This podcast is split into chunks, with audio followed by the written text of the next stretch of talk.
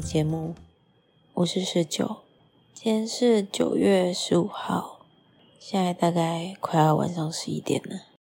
刚在整理自己桌面的时候，忽然看见了旧的书封，一时间就兴致发作，想说啊，不然来做个新的书封好了。总之，我就做完了一个新的书封之后呢，忽然觉得，嗯，不然来说个书好了。其实没有什么关联性，就是一时有感而想说书这样子。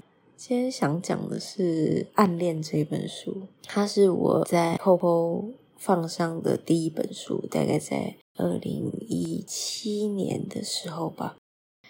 其实这本书在 Po 文的时候就已经写完了。这本其实是脱胎于我在十八岁左右写的故事吧。就是高中刚毕业的时候，因为这个故事一直在我内心里面打转。那时候高中刚毕业，想说，诶，那个升大学之前来写，然后反正就花了两个月的时间写了一个版本。那那时候还是写言情的故事，就是还是女主角跟男主角。啊，男主角其实也不是这个男主角。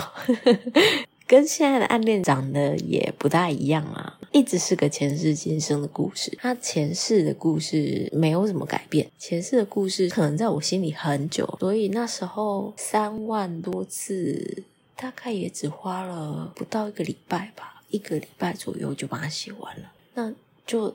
超级顺的！以我当时一个小菜鸡新手来说，这简直有如神助这样。可是他的今生的故事就改了很多次。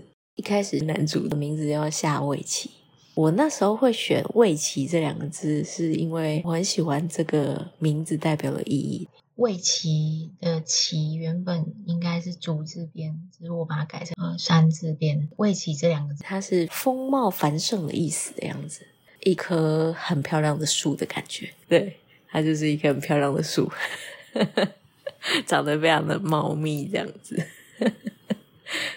然后，嗯、呃，女主的名字我已经不太记得了，反正应该是跟太阳有关还是什么之类的吧。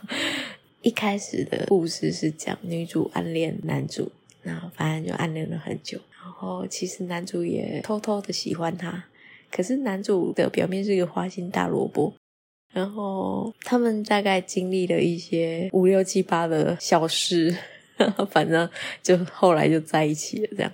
啊，女主身体不好，随时要病倒的样子，所以他就不敢告白。然后男主是觉得女主不太容易亲近，所以他一直用一种大咧咧的方式去伪装自己，才亲近女主这样子。可是女主其实身边有一个哥哥一般的人物，女主跟哥哥一直还不错啊。可是就女主也没有要跟哥哥在一起，那就是当时很流行的那种白莲花啊。就哥哥就是工具人这样子，最后哥哥有告白，可是 被拒绝了。QQ，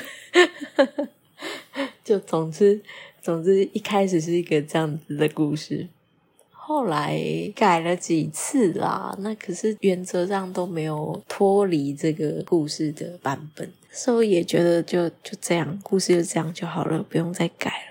可是大概在二零一六年的时候，因为看了原创看一阵子，有点找不到想看的东西，那不然来写好了，自己来写。想着说要写什么的时候，就想到这个故事。啊，那时候就觉得 哥哥好可怜哦，为什么要这样子被利用？他这样子辛辛苦苦的喜欢一个女孩子，女孩子还给他好人卡，太悲伤了，就。就后来觉得哦，不行，一定要给他一个比较好一点的结局，这样子，所以我就把哥哥捞了出来，在新的故事里面，名字也没有改，就是关上音。上音我也是很喜欢他的名字，就是听起来他的声音就很好听，上音嘛，所以他就是我预定的一个男主。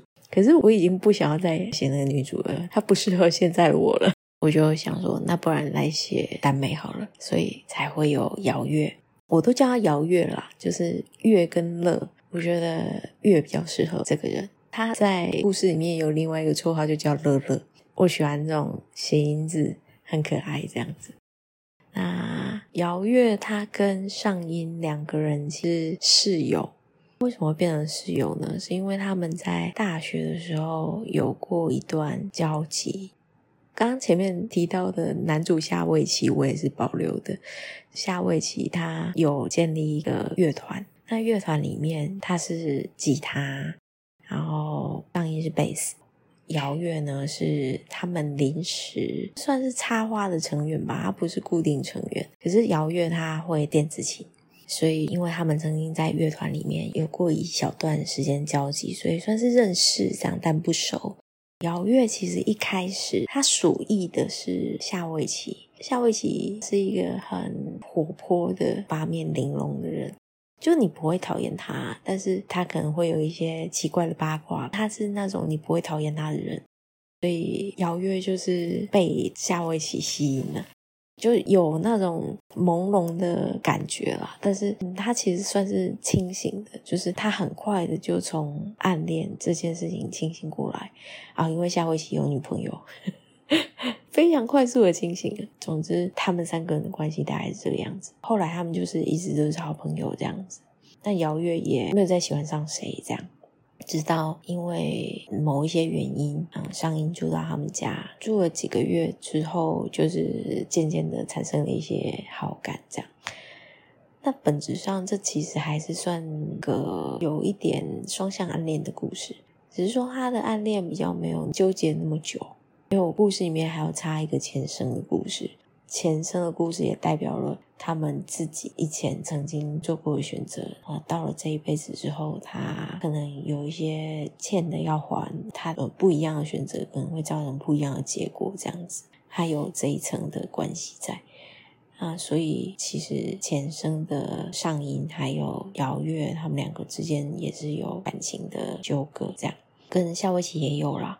我觉得这个讲多了好像就有点剧透，反正他们三个人的关系就是有一点点小复杂。可是到了今生就是比较简单一点，就是简单的一对一这样。我喜欢现在姚月的个性，他是一个比较正向的人，然后因为他有一些能力的关系，他的心胸是比较开阔的，然后也比较理智一点，他可以用自己的能力去帮助别人。然后，关上音是我很喜欢的一个职业类型，就是医生。就我觉得医生是个很有特殊魅力的职业。虽然现在在医院里面的医生应该都累成狗吧。总之，他这个医生跟姚月住在一起，很多时间是姚月在照顾他的生活，他们是互相照顾啦。但是，比方煮饭啊这件事情，就让上音很有，他就很吃那种日常的脸这样子。所以不知不觉也就喜欢上了姚月这个人，这样前世的因跟今生的果，就是我想要在这个故事里面表达的。我觉得没有太意料之外的东西啊，因为就我就想写一个比较日常的东西，所以它不会有太多意料之外，但是它也有一些些我觉得有一点可爱的东西在里面，这样子。这个故事在写的时候还不是非常的熟练，就是在文笔上还有那个转折上的表达，所以嗯，可能会有一些些感觉比较粗糙的痕迹。嗯，我觉得对我来说，它也是一个记录，记录就是文笔变化的过程。所以，如果大家对这个故事有兴趣的话，也可以到 POPO。那就是如果觉得前面很闷，看不下去的话，可以从第九章开始。他没有一开始就把三个人的关系马上拉出来给你看，他是可能到第十、十一二章的时候，上音才正式的出来。前面当然有提到，但是到十一二章的时候才会意识到，诶，上音是男主角之类的。所以对我来说，它是一个陪我很久的故事。那最后形成了这个版本，也是我最满意的一个版本。觉得应该是不会再有什么改动，因为对我来说，这个故事已经到了一个定型的状态了。就是不管它前面长什么样子，不管我后面会不会写得更好，我觉得我现在很满意它现在的状态，所以也推荐给大家。这算是一个讲故的内容了，今天就大概讲到这里。